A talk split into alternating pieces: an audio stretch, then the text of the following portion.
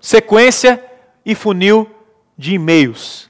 O que, que é isso? Quando o cara entra na sua landing page, ele deixa o contato, a gente chama lá na, na agência, no Conversão Extrema, no Aprenda Piano, que esse cara, vamos supor, de 5 qualidade do lead, ele é 2. E em alguns casos, 1. Um. O que, que significa? Que ele não é um lead tão qualificado. Você liga, ai cara, não sei e tal, não tenho dinheiro. Ele não é um lead tão qualificado. Então, uma coisa que a gente fez, a gente, o cara deixou o e-mail, se cadastrou no checkout, sequência de e-mail, você já deixa o cara aquecido para uma venda futura. Então, no Conversão Extrema agora, o cara entra no Conversão, toda terça e quinta ele recebe um e-mail de conteúdo sobre Google.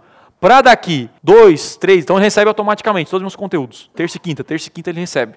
Ah, o cara saiu, Thiago. Beleza, tá tudo bem. Agora, quem ficar até o final do funil na hora de comprar, vai comprar de quem?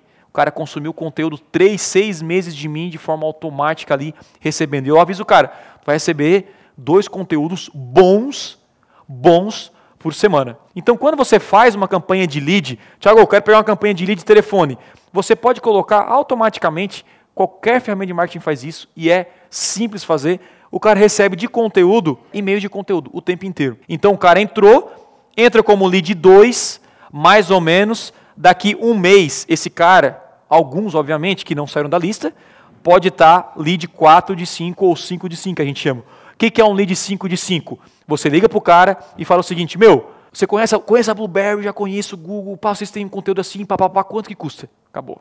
Esse é o lead muito bom. Não é o lead que precisa convencer o cara. Quem me convence são os e-mails marketing.